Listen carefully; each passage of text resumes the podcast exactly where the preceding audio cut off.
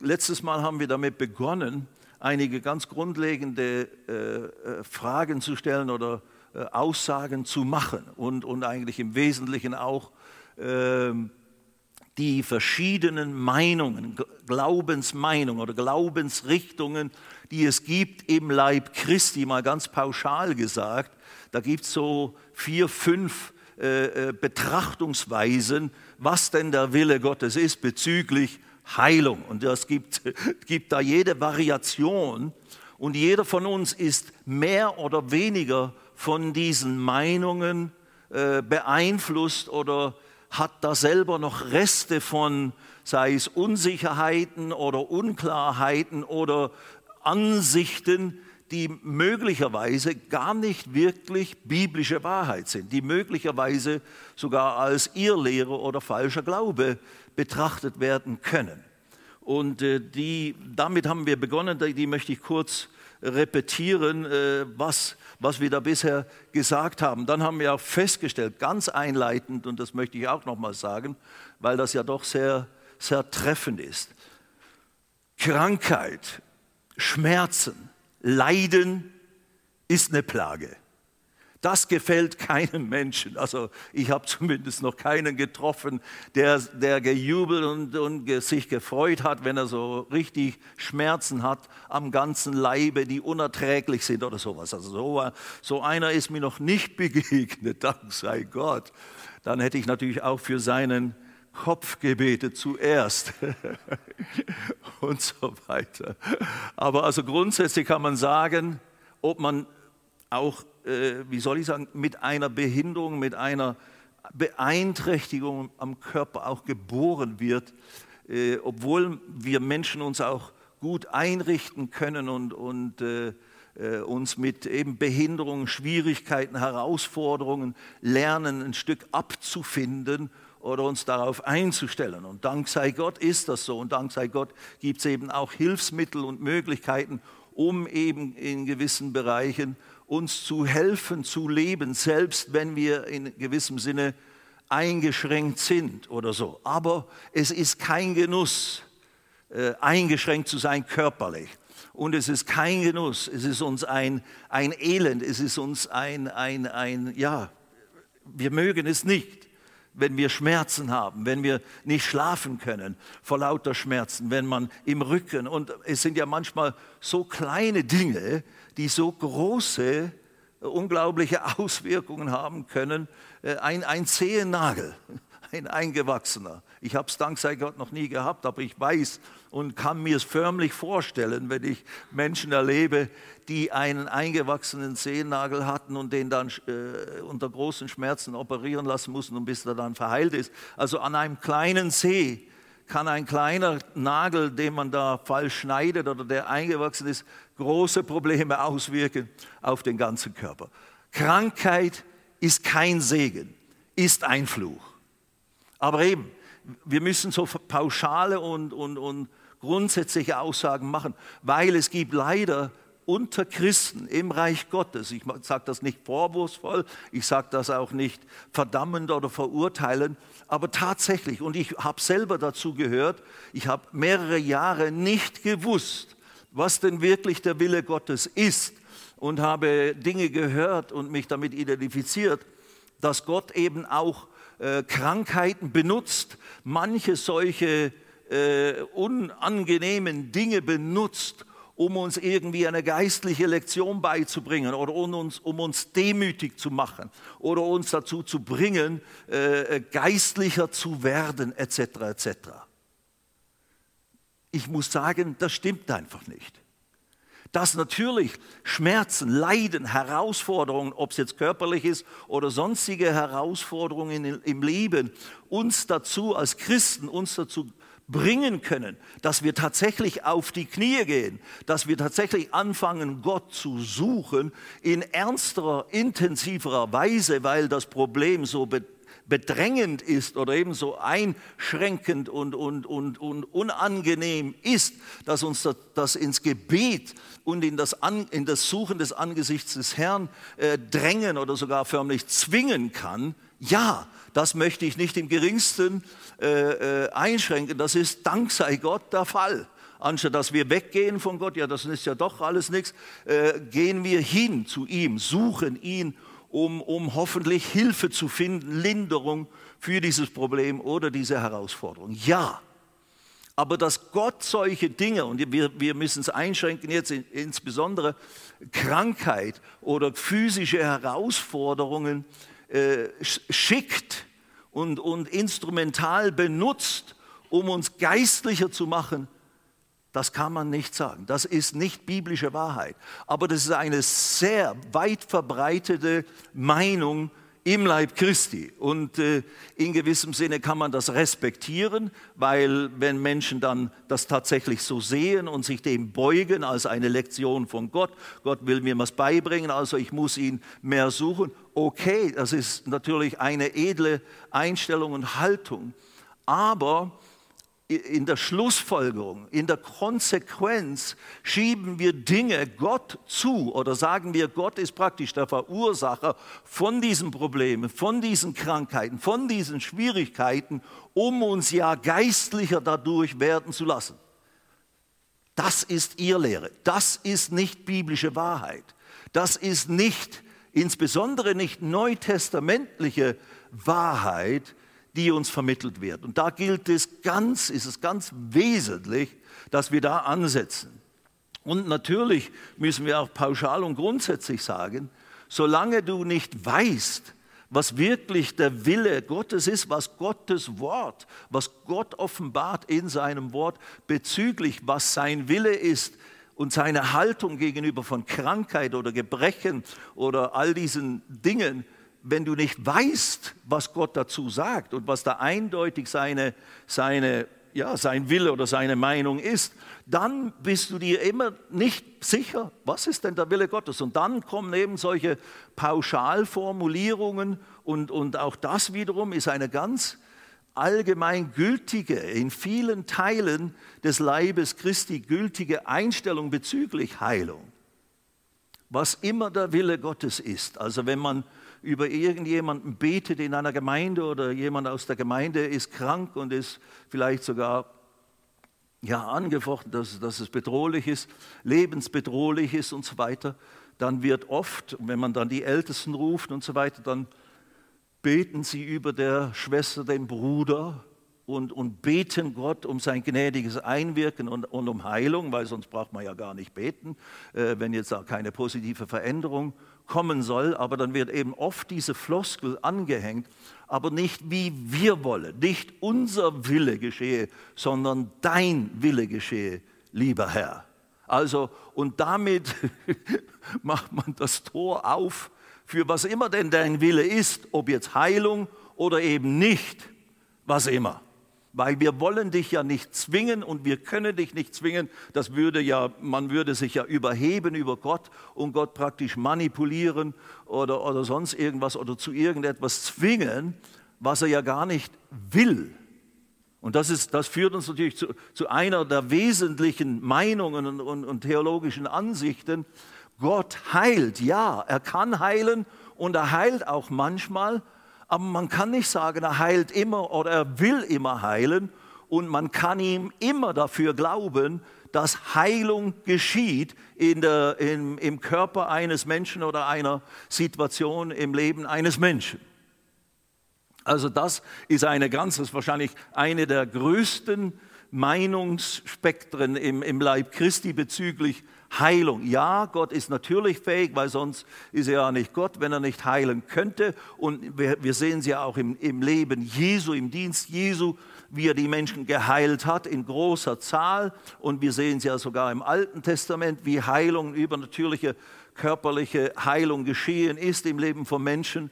Aber eben, es gibt ja auch Beispiele, und ich kann es nicht alles wiederholen, letztes Mal habe ich es genannt, der Magen des, des, des, des Timotheus, äh, der Trophimus, der krank in Milet zurückblieb. Also es gibt auch äh, äh, Geschichten und, und Szenen im Neuen Testament, wo wir sehen, dass offensichtlich Gott keine Heilung geschenkt hat oder gewirkt hat in diesen Personen. Und eben auch Paulus ist ja scheinbar krank gewesen, wird, wird ausgelegt in diese Aussage, wo Paulus um Gott um, äh, im 2. Korinther 12 äh, um, um ähm, bittet um Befreiung von diesem Dämon im Fleisch, diesem Pfahl im Fleisch, wo er sagt, das ist ein Engel Satans. Er äh, benennt es ganz spezifisch und wir dürfen das noch, jetzt nochmals wiederholen, weil das sind immer die, das sind die Paradebibelstellen, die benutzt werden aus dieser Meinungs, aus diesem Meinungs, Meinungscamp, dass eben auch sogar der Paulus ja nicht geheilt wurde und hat dreimal gebetet um Gottes Gnade, um Gottes Eingreifen und Gott hat gesagt, lass sie an meiner Gnade genügen, denn meine Kraft wird in der Schwachheit mächtig. So rühme ich mich meiner Schwachheit und so weiter und so fort. Und eben manche interpretieren die griechischen Worte, die verwendet werden, als Krankheit. Das kann Krankheit bedeuten, das Wort, was der Paulus benutzt hat, aber nirgendwo spricht der Paulus von irgendeiner Krankheit, die er gehabt hätte. Und man sagt dann auch, es wäre eine Augenkrankheit gewesen und so weiter und so fort. Da gibt es alles Gründe, warum man das so sagt. Aber nirgendwo wird das bestätigt, dass das tatsächlich, dass Paulus an einer unheilbaren Krankheit litt. Das ist eine reine Interpretation, die da gemacht wird und die vom Kontext, vom Zusammenhang dessen, wo Paulus diese Aussagen macht, eben in 2. Korinther 12, äh, absolut nicht haltbar ist, sondern er redet davon, wie er Verfolgung erlebt, überall, wo er hinkommt, damit eben äh, äh diese Wahrheiten, die, Gott ihm, die der Herr ihm offenbart hat, damit er da behindert wird und dass er da nicht überhoben wird oder dass diese Wahrheiten nicht in, in der Form ausgebreitet werden, wie das eigentlich richtig und nötig wäre. Aber da hat Gott gesagt, nein, meine Gnade reicht aus, dass du überall dorthin kommst und das tun kannst, was ich will, dass du tue tust in der Verkündigung des Evangeliums. Das ist die ganze, eigentlich zu, die, der ganze Zusammenhang. Und so will ich mich in aller Schwäche, in allen Herausforderungen, in allen Begrenzungen, die mir gegeben werden durch diese Attacken, durch feindschaftliche äh, äh eben Pharisäer, Juden und, und, und, und andere und auch heidnische Leute, also nicht jüdische Leute, überall, wo er hinkommt oder an den meisten Orten hat es immer Aufruhr gegeben und machen und tun. So, ich, ich rühme mich meiner Schwache, damit die Kraft Christi bei mir wohne. Also er hat das in Anspruch genommen, dass die Herrlichkeit Gottes, die Innewohnung Jesu mit ihm immer durch, ihn immer durchträgt. Das hat auch Jesus ja erlebt. Jesus hat auch Behinderungen erlebt und doch hat er in vollkommener Weise den Willen Gottes ausleben können, der Herr Jesus Christus und auch Paulus, soweit wir das überhaupt beurteilen können, hat offensichtlich den Willen Gottes getan. Und, und, und äh, Gott hat ihn in der Form benutzt, durch die ganze Apostelgeschichte können wir das lesen und, und verfolgen, wie Gott das eben auch mit ihm wollte. Und nirgendwo ist wirklich ein Indiz, dass er in irgendeiner Form kränklich oder krank oder physisch äh, behindert gewesen wäre, äh, Gott in der Weise zu dienen, wie Gott das wollte. So, also, also das ist eine der großen Meinungen. Grundsätzlich kann man sagen, ja, eine Meinung, Gott heilt, ja. Aber heilt er alle oder nicht, wissen wir nicht. Zweite Meinung, Gott hat geheilt in der Vergangenheit, aber jetzt hat er aufgehört zu heilen. Mit den, mit den Aposteln, mit dem Bau der Gemeinde, damals in den urchristlichen Zeiten, die erste Generation der Christen, da ist es zu Ende gegangen. Da waren Wunder noch Teil der Verkündigung, auch bei den Aposteln und, und einzelnen Jüngern, aber danach kam das zu Ende und seither praktisch tut Gott keine Heilungswunder mehr. Naja, die Kirchengeschichte ist ein lebendiger Beweis, dass dem nicht so ist. Äh, oder man müsste dann sagen, das gibt es natürlich auch, ja, das sind dann Heilungen wahrscheinlich durch dämonische Geister verursacht. Also das ist dann schwierig oder sowas. Naja, wir wollen nicht zu weit gehen. Das ist die eine Meinung. Dann die, eine dritte Meinung. Äh, ja, das, ne, das reicht schon eigentlich. Die vierte Meinung ist dann, Gott, Gott heilt auch heute, das ist das, was wir schon gerade betrachtet haben, aber eben wir wissen nicht, ob er jetzt diesen Menschen heilen will oder nicht. Das ist dann in, mit dieser Grundlage, dass wir immer nicht wissen, was jetzt eigentlich der Wille Gottes ist in dieser Situation, kann man keinen Glauben haben. Da kann man nur hoffen. Und Gott ist natürlich barmherzig und heilt dann manchmal trotzdem, einfach aus purer Gnade und Barmherzigkeit, ist ja klar. Oder einfach um ein Zeichen zu setzen, etc. pp. Aber das ist also nicht möglich, da das Gebet des Glaubens zu sprechen. Lasst uns dazu mal Jakobus Kapitel 5 aufschlagen. Jakobus Kapitel 5, das ist diese bekannte äh, Passage bezüglich Gebet für Kranken.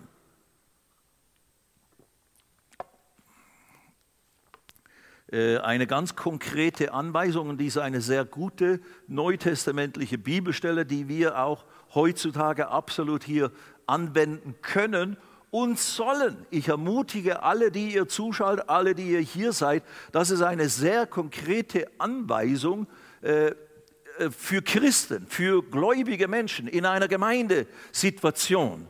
Das sagt der Jakobus, es war ja der Bruder des Herrn und er war eigentlich der, der Älteste oder der Hauptverantwortliche, könnte man sagen, der Pastor der Jerusalemer Gemeinde und ein ganz angesehener Mann. Und er sagt hier, Vers 13, leidet jemand unter euch, er bete, ist jemand guten Mutes, er singe Psalmen. Das sind, das sind äh, zwei unterschiedliche Dinge, da geht es nicht um, Kranken, um Krankheit, sondern leiden einfach irgendwie seelisch bedrückt oder hat Herausforderungen. Er bete, ist jemand Gutes, guten Mutes. Er singe Psalmen. Vers 14. Ist jemand krank unter euch? Also hier. Ist jemand krank unter euch, ihr lieben Geschwister im Herrn? Er rufe die Ältesten der Gemeinde zu sich und sie mögen über ihn beten und ihn mit Öl salben im Namen des Herrn. Also das ist eine ganz praktische, konkrete neutestamentliche Anweisung, was wir tun können, wenn ich krank werde und selber durch mein eigenes Beten im Glauben, Beten und Heilung empfangen, scheinbar nicht durchkomme, scheinbar die Heilung nicht äh, sich manifestiert oder ich sie nicht empfangen kann, äh, dann kann man die Ältesten der Gemeinde rufen und wie gesagt, ich möchte euch ermutigen, das in Anspruch zu nehmen. Wir haben heute Telefone, kann man leicht hier sich melden und dann kommt jemand der Ältesten oder zwei, drei oder wer auch immer, wie das dann, wie das dann organisiert ist in einer Ortsgemeinde, die kommen dann und haben dann Öl dabei, ob es jetzt Olivenöl ist oder Salatöl, spielt dann auch keine Rolle. Manche machen da ein Riesending aus, das muss aus Israel dann sein. Nein, das Öl ist absolut nicht wichtig, ist eigentlich nur ein Zeichen für, wir, du, bist, äh, du bist für den Herrn praktisch äh, ausgesondert, gesalbt für den Herrn, für seine Zwecke. Und wir, wir setzen sich praktisch ganz bewusst zeichenhaft auch unter den Einfluss der Autorität des Herrn. Und, das, und dann heißt es dann, Vers 15, das Gebet, und das Gebet des Glaubens wird den Kranken retten. Das griechische Wort, was benutzt ist, ist sozo, ist tatsächlich retten. Wie man gerettet wird, wenn man in Jesus glaubt, wird man sozo, wird man gerettet. Aber dieses, dieses Verb, dieses griechische Verb für retten, äh, beinhaltet eben nicht nur geistliche Errettung, sondern beinhaltet auch Heilung, körperliche Heilung und Wiederherstellung. Das ist der, der All-Inclusive, der, der, der inklusive äh, der inklusive Begriff, der uns vermittelt, was Jesus für uns getan hat. Der wird gerettet werden. Das Gebet des Glaubens wird den Kranken retten oder könnte man auch einfach hinschreiben, heilen und der Herr wird ihn aufrichten und wenn er Sünden begangen hat, wird ihm vergeben werden. Okay, wir können jetzt nicht alles beleuchten, äh, aber ich möchte es einfach nur verdeutlichen. Das Gebet des Glaubens wird den Kranken retten oder wird ihn heilen. Das Gebet des Glaubens, das beruht auf der Tatsache, dass wir wissen, was ist der Wille Gottes für diesen Kranken. Du kannst das Gebet des Glaubens bezüglich Heilung, was ist der Wille Gottes für diesen Kranken? Er soll geheilt werden, er soll gerettet werden, er soll von seiner Krankheit heil werden. Das ist der Wille Gottes, der wird zwar hier nicht weiter beschrieben, aber das war selbstverständlich in der in der Urgemeinde hat man selbstverständlich begriffen, dass im Erlösungswerk des Herrn Jesu in seinen Striemen sind wir geheilt worden. Petrus schreibt darüber, Jesaja zitiert, äh, prophezeit das ja in Bezug auf den Messias, der kommen würde. Also da war Heilung, körperliche Gesundheit und Gebet für Kranke. Da war nicht Herr, aber nicht unser Wille, sondern dein Wille geschehe. Wir wissen nicht, willst du ihn heilen? Die Schwester äh, äh Zirpa oder willst du sie nicht heilen? Er will sie immer heilen. Das Gebet des Glaubens setzt voraus, ich weiß, was der Wille Gottes ist für eine Situation.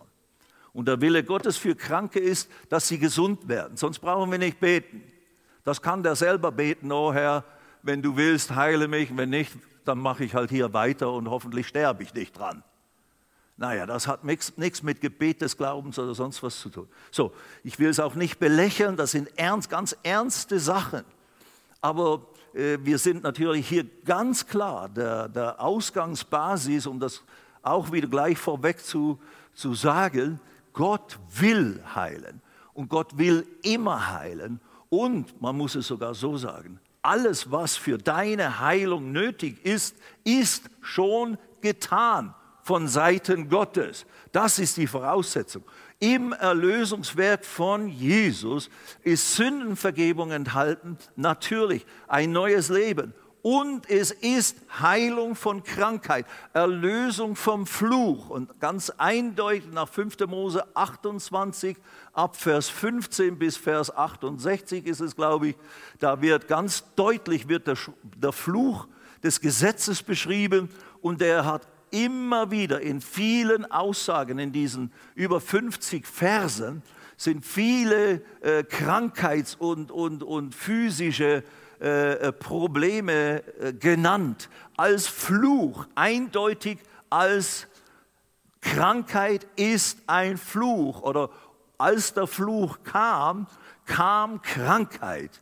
Da ist der Segen Gottes was göttliche Gesundheit war in Adam und Eva. Eva, das war ihr Standard und das sollte so bleiben. Das ist verschwunden. Als der Fluch kam, als die Herrschaft der Sünde kam, als die Herrschaft Satans, des geistlichen Vaters der gefallenen Mensch, Menschheit entstand, da kam Krankheit und da kam der Tod und so weiter und all die anderen Plagen.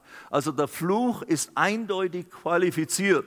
Und wenn wir jetzt heutzutage sagen, das ist also völlige äh, äh, Zusätze zum eindeutigen Wort Gottes zu sagen, Gott würde jetzt in der neutestamentlichen Zeit äh, Krankheit oder Leiden und Nöte schicken oder gebrauchen oder sogar verursachen, um uns irgendwie geistlich was beizubringen, um uns eine Lektion zu lehren oder sogar uns zu bestrafen für, eine, für ein Fehlverhalten. Und das haben wir natürlich auch und das soll natürlich nicht sein. Also wenn ich sündige oder in Sünde lebe, in eindeutigen Dingen, äh, die vom Wort Gottes äh, ganz klar als Sünde bezeichnet würden, wenn ich da drin lebe, und meine, ich kann jetzt mit allem Segen Gottes rechnen, das geht nicht. Nicht, weil Gott nicht segnen möchte, sondern weil er mich gar nicht segnen kann. Wenn ich praktisch unter dem Einfluss äh, des, des Bösen, des, des Feindes, des Fluches,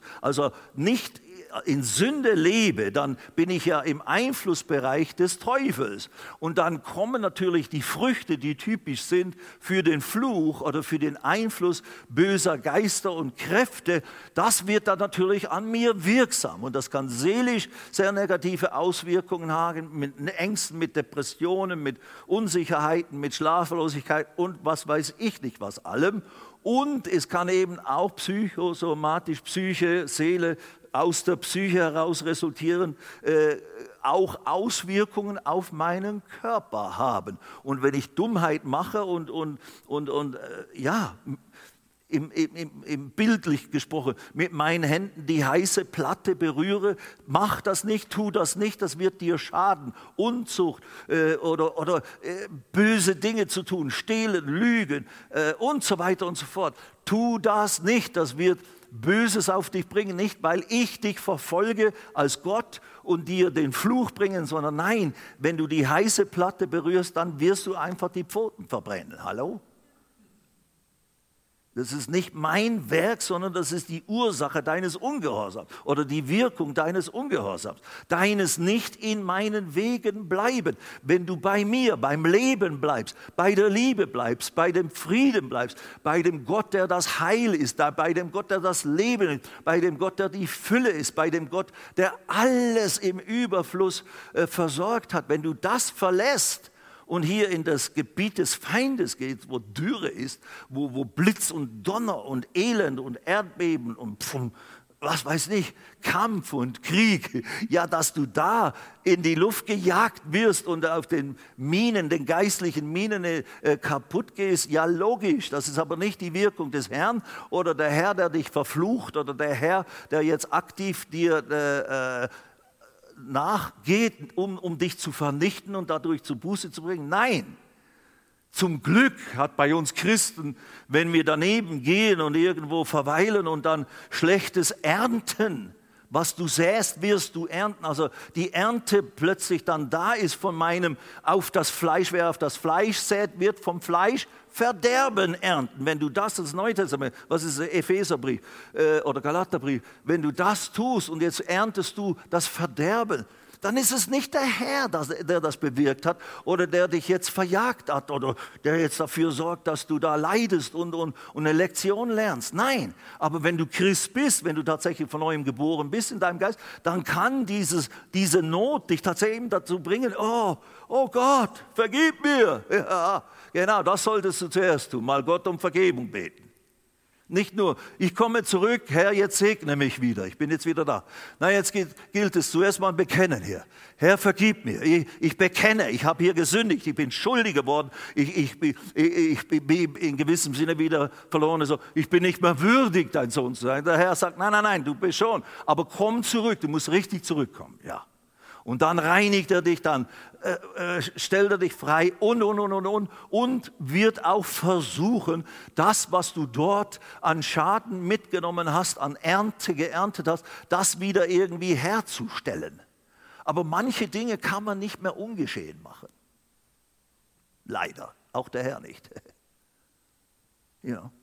Wenn man zum Beispiel, um ein drastisches Beispiel zu, zu nehmen, zum Beispiel durch durch unzüchtiges Verhalten, biblisch gesprochen, also durch, durch eine außereheliche Beziehung, sexuelle, da ein Kind gezeugt wird, das Kind ist da. Ob ich Buße getan habe und wieder beim Herrn zurück bin und so weiter und so fort. Also das Kind kann man nicht jetzt wieder zurückschicken, Film zurückdrehen und so weiter. Also gut, verstehen wir uns. Hä? Aber Gott ist eben gütig Gott ist gnädig, Gott ist barmherzig und, und, und lässt sich wahnsinnig viel bieten, in gewissem Sinne. Naja, lässt sich viel bieten, äh, es ist halt so. Aber er ist tatsächlich, er ist unglaublich langmütig und geduldig. Wenn wir Gott wären, wir hätten die Erde schon 50 Millionen Mal vernichtet. Oder sowas in der Richtung. Darum, deswegen ist der Herr Herr. Nun gut, einfach zurück zum Jakobus Kapitel 5. Also hier haben wir jetzt eine Form, wie, wie die Bibel uns vermittelt, ohne dass wir jetzt groß schon den Willen Gottes klar gemacht haben. Aber hier einfach als, als Illustration sind wir aufgefordert, wenn du krank wirst, und es durch dein eigenes Beten, durch dein eigenes Glauben äh, für Gottes Heilungskraft, äh, dass sie wirksam wird in deinem Körper, äh, es scheinbar zieht sich hin oder es manifestiert sich nicht so, dann kannst du die Ältesten der Gemeinde oder gleich zu Anfang, ist ja auch nicht falsch, gleich zu Anfang die Ältesten rufen, betet über mich und kommt und salbt mich und betet das Gebet des Glaubens. Und das Gebet, wie gesagt, des Glaubens kann man nur beten, wenn man weiß, was der Wille Gottes ist. Weil nur wenn du weißt, was Gottes Wille ist, kannst du für den Willen Gottes glauben. Also wenn du nicht weißt, ob jetzt Gott diesen Bruder, diese Schwester heilen will, dann kann man dafür auch nicht wirklich glauben. Dann kann man nur hoffen und, und auf Gottes Barmherzigkeit äh, äh pochen und so weiter und so fort. Aber das ist nicht das, wovon hier die Rede ist.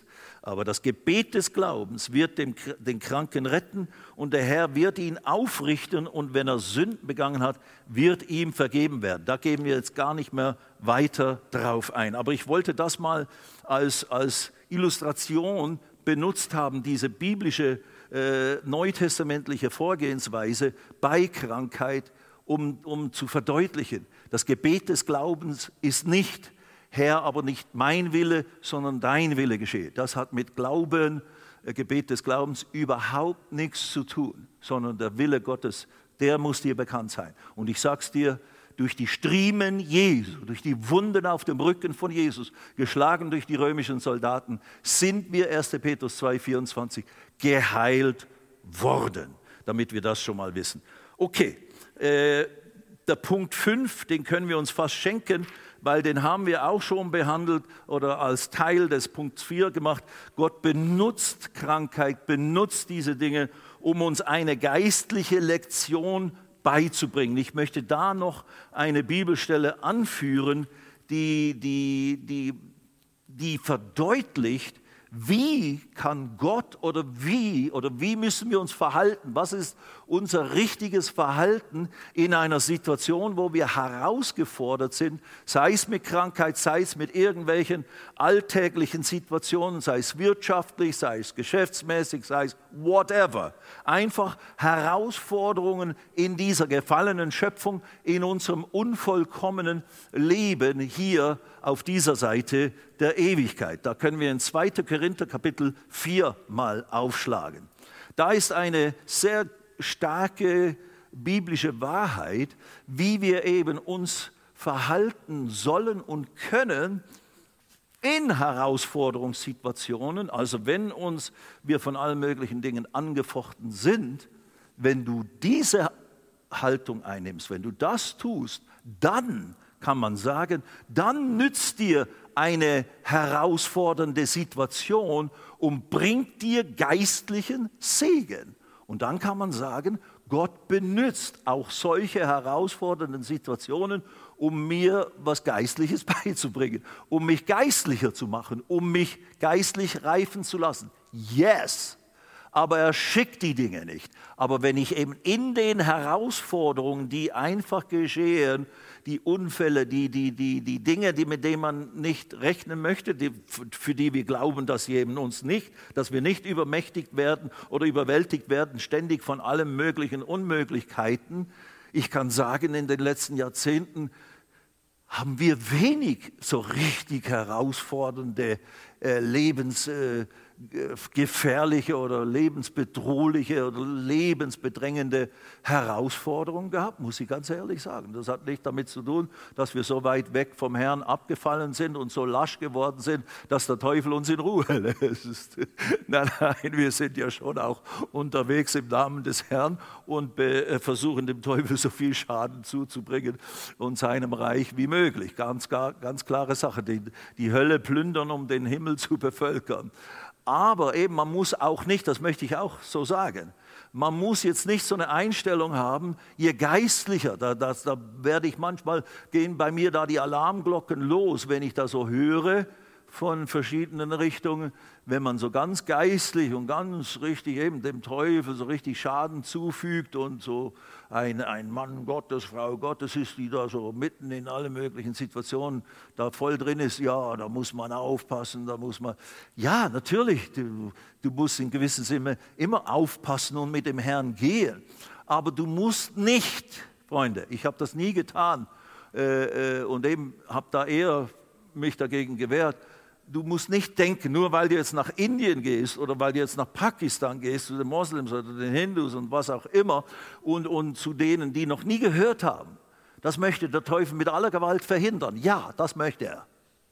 Aber ich rechne jetzt nicht seit diesen letzten 25 bis 28 Jahren mit besonderer Attacke seitens des Teufels. Nein, rechne ich nicht. Ich rechne mit Gottes Schutz und Gottes Segen, das rechne ich. Ich bin im Willen des Herrn, im Zentrum des Willens Gottes und der ist sehr fähig, mich zu bewahren und zu beschützen und zu behüten. Hallo? Amen. Jesus, unser Prototyp von einem geistgefüllten Mann, Menschen, der im Zentrum des Willens Gottes lebte und den Willen Gottes 100% ausführte, der ist, man wollte ihn über die Klippe stürzen aber da oben hat er dann schließlich sich umgedreht und ging ab durch die Mitte. und keiner, die ganze Bande hat versucht, ihn darunter zu stürzen, aber irgendwann sagte er, jetzt reicht's. Okay, ich gehe jetzt wieder. Tschüss, Brüder. und ist einfach runter, den Berg wieder runter. Und sie konnten nichts tun. Und, und, und. Also, so. Also denke nicht, dass, oh, pass auf, oder nicht zu laut über diese Dinge reden. Der Teufel könnte es ja hören und dann plant er irgendwelche Strategien. Who cares? Der Reinhard Bonke hat manchmal so gesagt, der, die ganzen Hexer und äh, äh, Magier der, der Region kamen zusammen und wollten unsere Evangelisation stoppen und über mich Flüche aussprechen. Beim ersten Halleluja, am ersten Abend äh, auf der Bühne sind sie alle zu Boden gefallen und war alles flach und nichts und ihre ganze Unternehmung ist nichts geworden. Ja, so, so glauben wir. Okay, 2. Korinther 4 ab Vers 16, 17 und 18. Deshalb ermatten wir nicht. Da ist so eine Aufzählung von, wir sind äh, eben, da wir denselben Geistes glauben, so glauben wir auch, darum reden wir auch äh, und so weiter und so fort. Deshalb ermatten wir nicht, ich lese jetzt Vers 16, sondern wenn auch unser äußerer Mensch aufgerieben wird, das ist eine interessante Sache, unser äußerer Mensch aufgerieben wird, das heißt nicht unbedingt krank wird oder, oder, oder eben gebrechlich im Sinne von krank durch Altersschwäche. Es bedeutet, wir werden älter und dadurch werden wir in dem Sinne altersschwach, nicht alterskrank. Ich bin heute schwächer als früher. Also ich habe immer noch Kräfte, aber definitiv ist mein, mein Gehen und gewisse Arten und Weisen meines Seins, obwohl ich nicht in dem Sinne krank bin, sind nicht mehr ganz so vital und ganz so fit, wie sie schon mal waren. Dafür glauben wir. Aber es ist tatsächlich so, dass im Alter nehmen wir in gewissen Dingen geht es halt einfach ein bisschen langsam, äh, wird man älter und das merkt man auch. Aber das impliziert nicht Krankheit, nicht eben Gebrechlichkeit im Sinne von alles tut weh und, und, und alles funktioniert nicht mehr so, die Organe oder die Gelenke oder was auch immer oder der Kopf, wie er eigentlich funktionieren sollte. Nein, nein, nein. Nimm das nicht in Anspruch und finde dich damit in dem Sinne nicht ab. Wenn Krankheiten, wenn Symptome von Krankheiten und so weiter kommen, dann stehe weiter fest im Glauben. Aber eben, dass wir älter und dadurch ein Stück reduzierter werden, ich laufe nicht mehr 11,9 mit 110 Meter Hürden wie damals als Jugendlicher, sondern ich bräuchte jetzt eine Minute oder sowas und käme nicht mal mehr über die Hürden. Das ist die Realität. Aber gut, wie dem auch alles seid. Also, wenn auch unser äußerer Mensch aufgerieben wird oder älter wird und dadurch ein bisschen reduzierter wird, so wird doch der innere Mensch, also da ist der äußere und der innere Mensch, das sind diese neutestamentliche Bezeichnung für den Geist des Menschen und eben das Fleisch, die äußere Hülle, den Körper und die Seele, so wird doch der innere Tag für Tag erneuert. Und jetzt Vers 17. Denn das schnell vorübergehende Leichte unserer Bedrängnis, das schnell vorübergehende Leichte unserer Bedrängnis, er redet von Bedrängnis, von Verfolgung, von allen möglichen Dingen, Herausforderungen, die wir als Christen, mit denen wir hier auf der Erde rechnen müssen, weil wir im Willen Gottes wandeln, denn das schnell vorübergehende Leichte unserer Bedrängnis, er redet also richtig von Bedrängnis, Verfolgung und alles, was damit zu tun hat, wenn man dem Herrn nachfolgt. Und er nennt es das Leichte unserer Bedrängnis, obwohl der Paulus, der hat so oft der hat mehrmals Schiffbruch erlitten, er wurde gesteinigt, er wurde ständig wieder verfolgt, er war im Gefängnis und, und, und, eben 2. Korinther 12, ließ dort seine ganze Aufzählung was, oder, oder ließ einfach Apostelgeschichte, was er da alles äh, erlebt hat. Und das nennt, er, das, das nennt er das Leichte unserer Bedrängnis. Das schnell vorübergehende Leichte unserer Bedrängnis bewirkt uns, das, das ist die Rede. Es bewirkt, es bewirkt etwas in uns, bewirkt uns ein über die Maßen überreiches, ewiges Gewicht von Herrlichkeit. In einfach Deutsch gesagt, sagt er, die Herausforderung unseres Lebens in der Nachfolge Christi und, und die uns bedrängen, die bewirken eine, ein ewiges, ein vor Gott bedeutungsvolles Gewicht an Herrlichkeit, Herrlichkeit ist die Manifestation der Gegenwart Gottes. Du erlebst die Gegenwart, die Fülle der Gegenwart, die Fülle der Kraft Gottes, die Fülle des Heiligen Geistes erlebst du in diesen Herausforderungen, wenn du Folgendes tust. Nicht nur wegen der Herausforderungen und nicht nur, weil du da drin bist.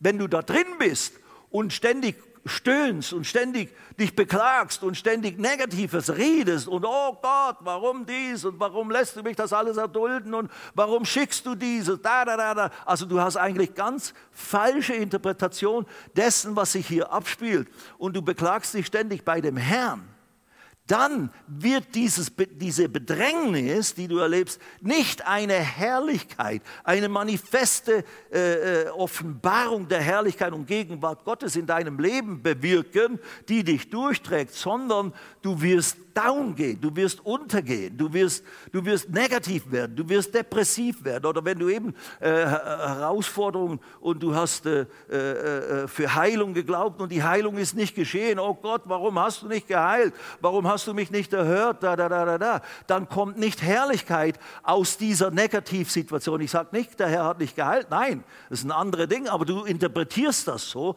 dann wirst du negativ und wirst zornig auf Gott und wirst böse mit Gott. Und das bewirkt keine Herrlichkeit. Da freut sich der Herr nicht drüber. Da wird seine Gegenwart nicht stärker manifest in deinem Leben. Nein, da zieht er sich eher zurück.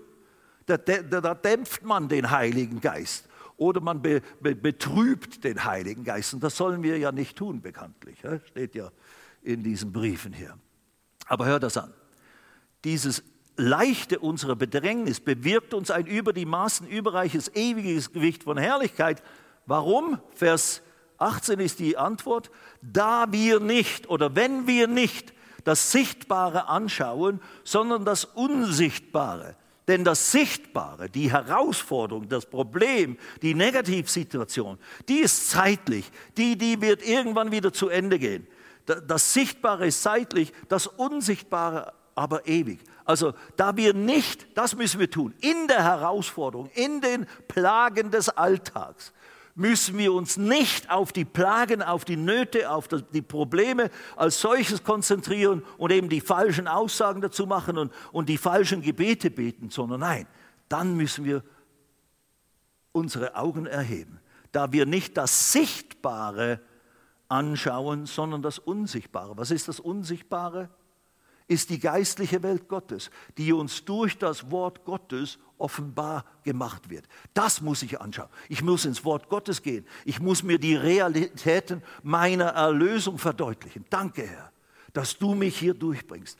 Danke, Herr, dass du mich zu einem Überwinder gemacht hast, dass du mir Weisheit gibst, in dieser Situation richtig zu entscheiden. Und, und, und, und, und. Ich kann jetzt nicht jede Herausforderung, die wir im Leben erleben können, durchgehen und beispielhaft hier äh, die Lösung benennen, wie man das dann tut, sondern nein, es ist prinzipiell, schau dir das an, was im Erlösungswerk Jesu uns geschenkt ist und das betrachte und das setze in die Situation und das deklariere und das wird bewirken, dieses Schauen im Glauben auf die Erlösung und das Benennen, das Proklamieren, das im Glauben deklarieren, das wird eine Manifestation von Gegenwart, von, von Hilfe Gottes, von Kraft Gottes in der Situation bewirken, die dich durchträgt sodass du am anderen Ende gut rauskommst und gestärkt bist und geistlich gereift und gewachsen bist. Also das müssen wir tun. Dann in den Nöten, in den Herausforderungen, von mir aus in der Krankheit, suche das Angesicht des Herrn. Schau nicht nur die, die, die Negativsituation, suche das Angesicht des Herrn, suche spätestens jetzt, aber eben deswegen machen wir dieses Seminar oder diese Reihe hier, Heilung gehört dir. Spätestens dann, aber das ist eben das Problem, wenn dann Krankheit da ist, wenn dann Schmerzen da sind und du kaum vor Schmerzen oder kaum vor Negativsituationen oder weil du kaum mehr durchblickst im Kopf, wegen der, der physischen Herausforderung, dann fällt es einem schwer zu glauben. Dann fällt es dir schwer, jetzt Glauben aufzubauen und, und Gottes Hilfe durch Glauben in Anspruch zu nehmen. Wenn du nicht die, die Fundamente schon vorher gelegt hast, was dir denn gehört in und durch das Erlösungswerk Jesu. Deswegen muss man jetzt, und das, deswegen machen wir dieses Seminar, das soll eine Hilfe sein, das soll keine Anklage sein, soll kein Vorwurf sein, sondern es soll eine Hilfe sein. Jetzt endlich, und das müssen wir immer wiederholen und immer wiederholen und immer wieder ergänzen, weil man dazu so viel vom Wort Gottes sagen kann, dass uns Glauben in uns fördert und, und, und eine Glaubensbasis liefert, so dass, wenn wir eben dann in der Situation äh, angegriffen werden mit Krankheit, mit Krankheitssymptomen äh, irgendeiner Sorte, dass wir dann stehen können und dann sagen können, nein, in den Wunden Jesu bin ich geheilt worden. Und wenn es nicht sofort geht, bleibe ich aber trotzdem stehen. Weil wohin soll ich denn sonst gehen? Und jetzt hier äh, hingehen und das alles in Frage stellen? Nein. Aber das ist eben genau die Sache. Ich muss wissen, was mir gehört in Jesus Christus. Wenn, die, wenn es eine lebensbedrohliche Situation ist, muss ich wissen, was gehört mir, was ist absolut der Wille Gottes, damit ich nicht jetzt mit dieser Wahnsinnsgeschichte und oh, ich, ich, rede so ein bisschen gassenmäßig, ich weiß, ich meine das aber mit großem Respekt, wenn es eben lebensbedrohlich ist, dann nur so mal ein bisschen beten, mal ein bisschen glauben, mal einmal bekannt haben und so weiter und so fort, jetzt Herr heile hier oder sowas, wird wahrscheinlich das Problem nicht beseitigen. Und dann ist es aber nicht die Schuld des Herrn oder der Herr, dessen Arm zu kurz ist oder der nicht helfen wollte, der nicht heilen wollte, der nicht berühren wollte. Was es dann ist, weiß ich auch nicht im Moment, das wollen wir jetzt auch nicht beantworten. Aber ebenso schnell sind wir unvollkommene, sündige Menschen dabei, den Herrn anzuklagen. Du tust nicht, was du gesagt hast. Boah. Bist du denn ganz überzeugt von dem, was er da alles gesagt hat? Dann würdest du das nicht wagen zu sagen. Dann weißt du, das stimmt ja gar nicht. Das ist es nicht, dass Gott nicht tut, was er gesagt hat. Das ist nicht der Grund für meine Situation. Ich zweifle lieber meinen Glauben an oder meine unvollkommene Verhaltensweise als Gottes Integrität und sein Wort. Aber dazu habe ich gelernt, was er in seinem Wort sagt und was ich von ihm erwarten kann und soll. Aber selbst dann, wenn ich eigentlich genau weiß, was Sache ist, ich weiß, ich bin nicht vollkommen. Mein Verhalten ist nicht vollkommen. Ich weiß, es ist jetzt nicht eine Strafe. Aber wenn irgendwas behindert, wenn irgendwas nicht so durchkommt, wie man das eigentlich in der Schrift lesen kann und erwarten kann, dann ist es nicht Gottes Schuld. Es ist nicht Gott, der seine Hilfe zurückhält. Nein, irgendwas anderes blockiert. Wer weiß, was es ist. Aber das weiß ich. Das weiß ich für mich. Und noch was. Und wenn ich es nicht checke, wenn ich es nicht packe, wenn es nicht durchkommt, Halleluja nächsten Atemzug bin ich in der Herrlichkeit des Herrn. Tut mir leid, Schatzi, Moni, Kinder, Enkelkinder. Ich werde nicht gehen, keine Sorge. Das ist jetzt nicht die offene Tür für den. Oh, jetzt hat er da irgendwie angefangen zu reden von, er wird bald sterben oder so. Nein, nicht im geringsten. Aber selbst wenn, Halleluja, ich warte auf euch, Snuggis. Ich bin schon da, es ist herrlich. Man kann es empfehlen.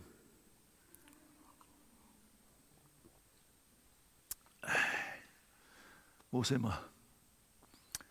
37 Minuten? Nein, Sekunden. Schade. Okay. Denn das schnell vorübergehende, vorübergehende Leichte unserer Bedrängnis. Und les mal das Leichte der Bedrängnis des Paulus. Dann kann dich trösten in deiner Situation.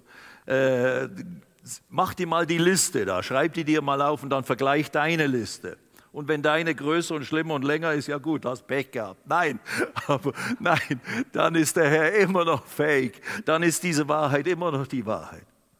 Das schnell vorübergehende Leichte unserer Bedrängnis bewirkt uns ein über die Maßen überreiches, ewiges Gewicht von Herrlichkeit, von manifester Gegenwart und Herrlichkeit Gottes da wir nicht, weil wir nicht das Sichtbare anschauen, wir lassen uns nicht davon fertig machen und völlig allen Glauben rauben und alle Hoffnung rauben und allen Saft aus dem Gebein holen, selbst wenn es elend ist und selbst wenn man spürt, ich weiß, es gibt Realitäten, die sind nicht gut. Ich will das alles nicht äh, verniedlichen und negieren, aber tu das nicht. Schau nicht das an, versuche oder hebe deine Augen auf, da wir nicht das Sichtbare anschauen, sondern das Unsichtbare, den Herrn in seiner Herrlichkeit, die Erlösung, seine Wunden, die er getragen hat zu meiner Heilung, zu meiner Befreiung, von ganz gleich, was es ist.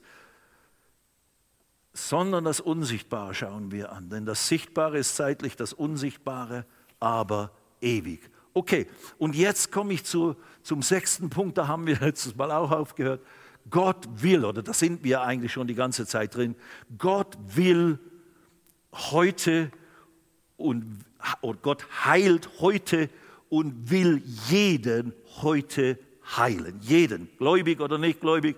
Gott hat alles getan, alles ist getan, um uns von unserer Krankheit zu heilen und von Symptomen der Schmerzen und was auch immer. Jesaja 53. Jetzt legen wir einige Fundamente, an denen wir dann nächstes Mal weiter aufbauen. Jesaja 53. Da ist die, könnte man sagen, die zentral äh, Bibelstelle, Passage der Schrift im Propheten Jesaja geschrieben, hunderte von Jahren bevor eben der Messias sich offenbarte und die Juden, habe ich gerade neu gelernt, die lesen dieses, dieses Kapitel, ist praktisch das unbekannte, das geheime Kapitel.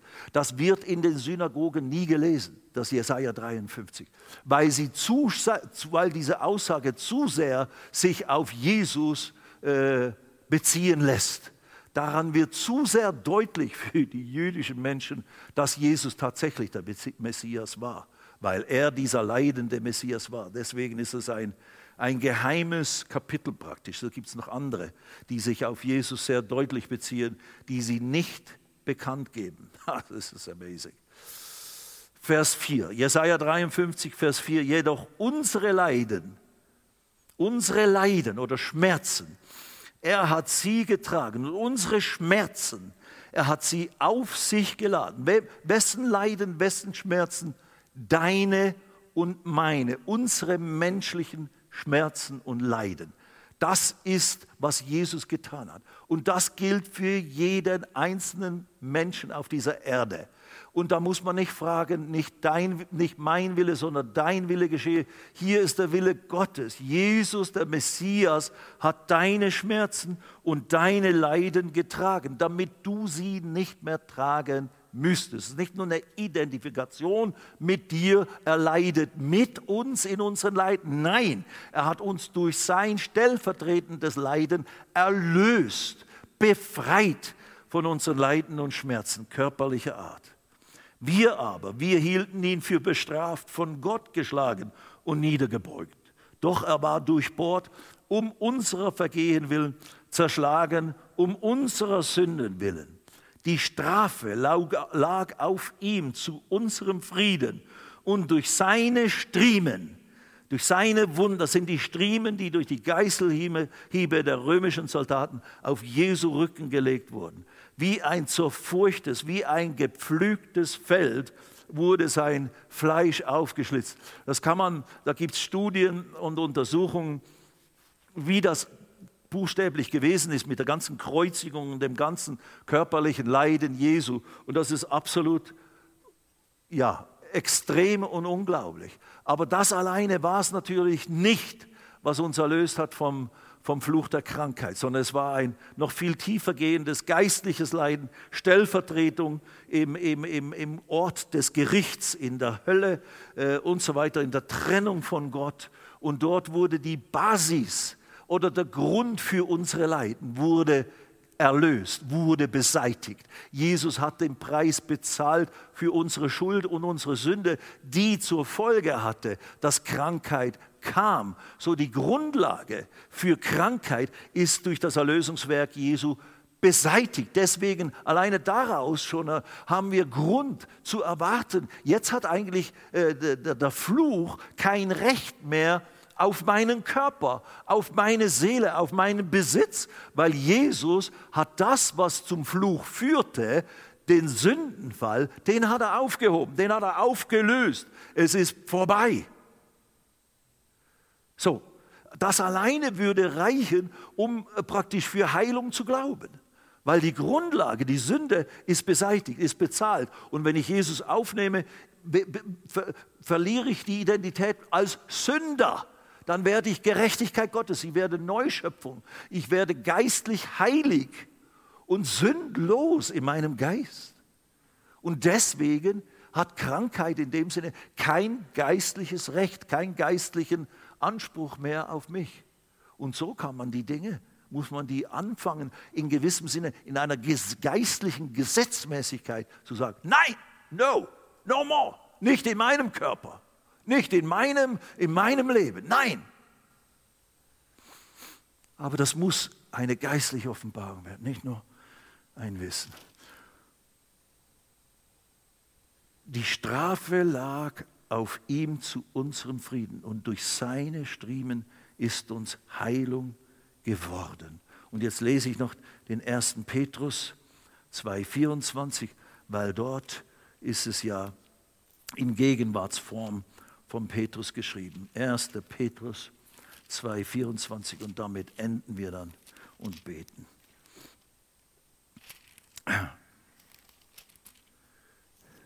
Und nächstes Mal gehen wir dann richtig weiter in die verschiedenen großartigen, starken klaren, deutlichen Aussagen im Wort Gottes bezüglich Gottes Wille ist Heilung. Gott ist unser Jahwe Rapha, Jehova Rapha, der Herr, mein Arzt, der Herr, der mich heilt. So ist einer seiner Erlösernamen. Äh, wo waren wir? 2,24. Doch. Der unsere Sünden an seinem Leib selbst an das Holz hinaufgetragen hat, damit wir den Sünden abgestorben, der Gerechtigkeit leben. Und jetzt durch dessen Striemen ihr geheilt worden seid. Vollendete Tatsachen. Petrus 500, 600 Jahre später, nachdem äh, diese Bibel, diese Aussage durch den Jesaja geweissagt wurde, äh, sagt das jetzt. Er hat die Kreuzigung Jesu miterlebt. Er hat gesehen, wie er gelitten hat. Er hat gesehen, wie die Striemen auf ihn gelegt wurden. Verstand es nicht, als es geschah. Aber als der Herr dann erschien und sie lehrte in den 40 Tagen nach seiner Auferstehung bis zur Himmelfahrt und dann durch die Offenbarung des Paulus, ist diese geistliche Wahrheit, was da alles bewirkt wurde, durch seine Striemen, durch meine Striemen, seid ihr geheilt worden, meine Freunde. Ich habe es bezahlt. Ihr müsst euch nicht mehr mit Krankheit und Gebrechlichkeit und, und körperlicher Schwäche begnügen oder abfinden. Nein, nein, nein. Selbst wenn du eben noch nicht vollkommen bist in deinem Tun, in deinem Denken, in deinem Fühlen, in deinen Entscheidungen, keiner von uns ist das.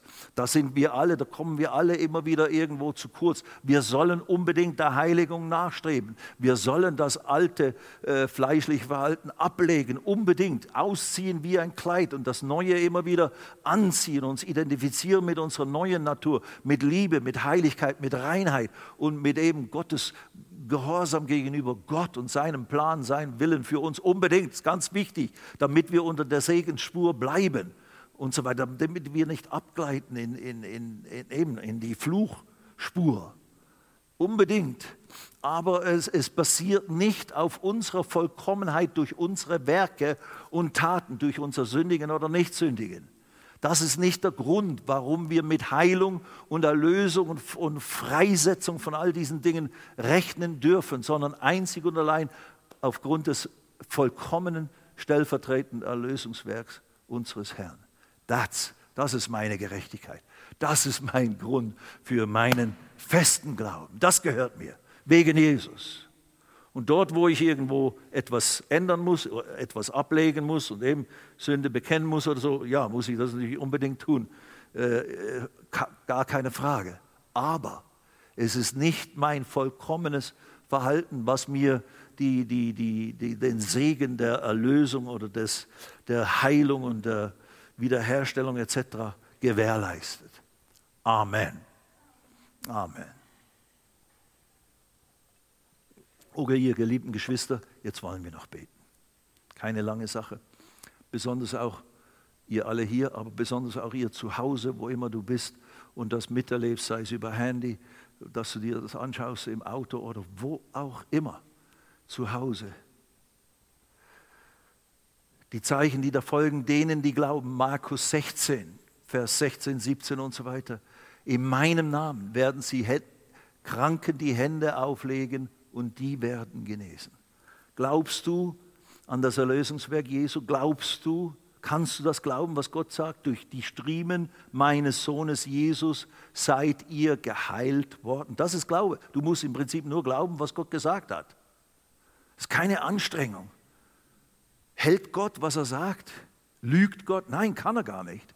Also durch seine Striemen, durch die Striemen Jesu, bist du geheilt worden. Ganz gleich, was es ist. Ganz gleich, was du spürst momentan. Ganz gleich, äh, ja, wie, was der Bericht des Arztes ist oder sonst was. Durch die Striemen Jesu bist du geheilt worden. Psalm 105. Er sandte sein Wort und sie wurden geheilt.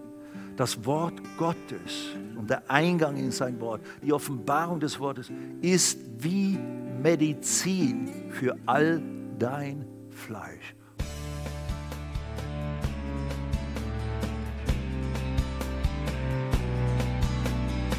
Liebe Zuhörer, das war ein Ausschnitt eines Gottesdienstes hier im Gospel Life Center. Auf unserer Website www.gospellifecenter.de können Sie die Notizen für diese und andere Predigten nachlesen und sich über die Arbeit von Gospel Life Center informieren. Wir wünschen Ihnen Gottes Segen.